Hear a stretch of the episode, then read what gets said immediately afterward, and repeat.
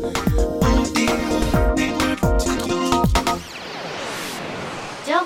オーディオニュース。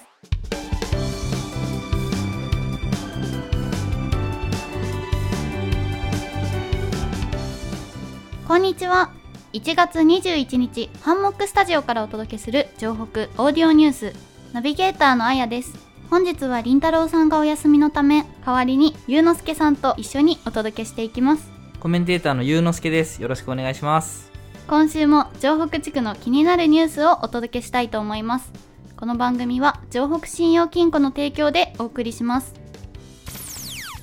それでは今週のニュースを紹介していきたいと思います板橋区共働き子育てしやすい街ランキングで都内3位東京23区で首位1月6日日経クロスウーマンと日本経済新聞社が全国の自治体を対象に実施した子育て支援制度に関する調査。共働き子育てしやすい街ランキング2021で板橋区が都内3位東京都23区では首位の評価を獲得したことを区のホームページで公表しました。日経クロスウーマンの記事によれば、リモートワークの普及などに伴い、住む町を改めて選び直す動きが進みつつあるとして、認可保育園や学童児童といった子育て関連施設の充実度、補助、保育園の質を高めるソフト面の取り組みをこれまで以上に重視して採点、ランキング化したそうですよ。板橋区は工場の跡地がマンションになるパターンが増えていて人口も増加しているようですね。共働き子育て世帯が増えている。今子育てに優しい町というのは住む場所を選ぶ上でより重要なポイントになってきているような気がします。そうですね板橋区は入所する保育園でお子様が体調不良となった際に病児保育施設の看護師さんが保護者に代わってタクシーで子供を迎えに行って預かる取り組みなどたくさんの支援制度があってとても高く評価されています。うんそれはすごく心強い制度ですね。城北地区では他に板橋区と同率で荒川区が3位にランクイン豊島区も5位となっています。どんどん共働きしやすい子育てしやすい街として注目されることを期待したいですね。続いてのニュースはこちら。荒川ふるさと文化会館の昭和を再現したエリア撮影が一部可能に。荒川ふるさと文化会館内では資料の保護や著作権等の関係から館内の撮影について今までは申請が必要とされていましたが令和4年1月から昭和レトロを感じられる人気エリアの路地と復元家屋のエリアが撮影可能になりました。長屋を復元した昭和41年頃の路地には懐かしくてレトロな看板がたくさんある様子でノスタルジックな雰囲気の写真がたくさん撮れると思います。フラッシュや動画三脚は NG となっているので撮影のルールとマナーは荒川区のホームページをご覧ください。この令和の時代に昭和にタイムスリップした感覚になれそうですね。今インスタでもレトロな純喫茶などがすごく流行っているのでインスタ映えで盛り上がりそうです。そうですね路地裏のエリアは照明が少し薄暗くなっていて下町の夕暮れ時の雰囲気を醸し出していますね。黒電話や食卓の食器などとても細かい部分にまで演出がこだわっていて昭和の温かい雰囲気を肌で感じることができます。うん。どこからか豆腐売りのラッパの音や石焼き芋の移動販売車の音声などが聞こえてきそうですね。そうですね。はい。入館料は税込み100円ですのでこの機会にぜひ行ってみてください長くて暗いトンネルに迷い込んでしまったような毎日。いつ終わるのかわからない先の見えない日々に不安が募りますよね。心配で心が折れそうな時があったとしても今までたくさんの困難を乗り越えてきたあなたならきっと大丈夫。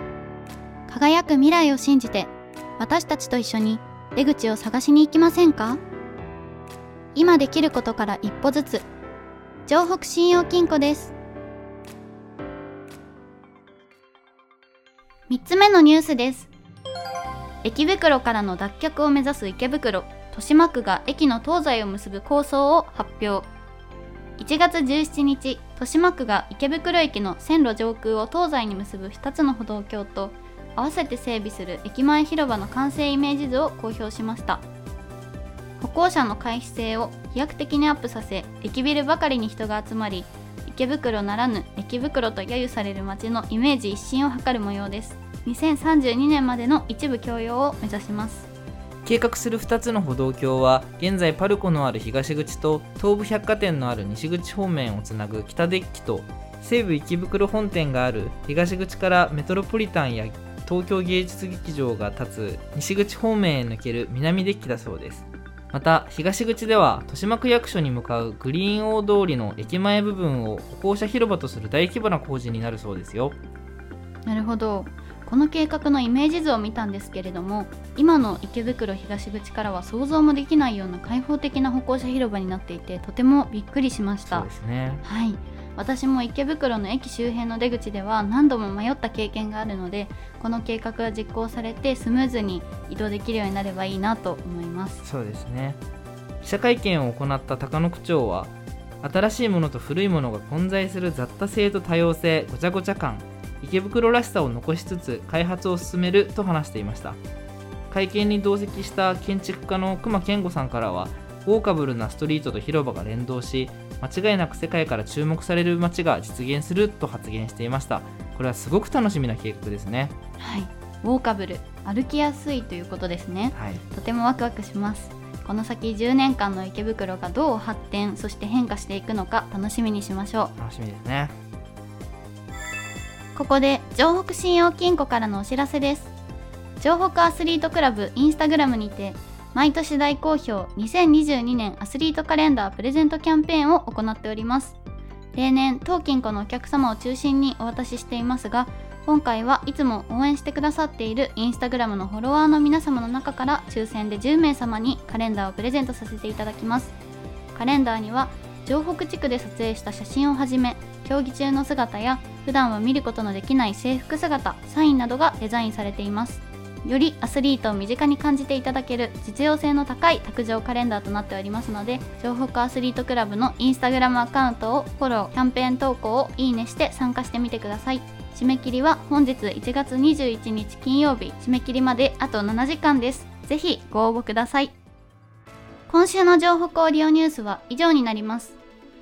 今日からまた新たに変異株オミクロン株の感染急拡大が続く東京、埼玉、千葉、神奈川をはじめとする1都12県にまん延防止等重点措置が適用されました。新規感染者数の増加が止まりませんね。今までの増え方とは少し違って1日1000人単位で増えてしまっている地域もあります。また学校でのクラスターも多いようでこの春卒業を迎える生徒の中には卒業式まで登校日がなくなった生徒もいらっしゃるようです。うんとても心苦しいですね。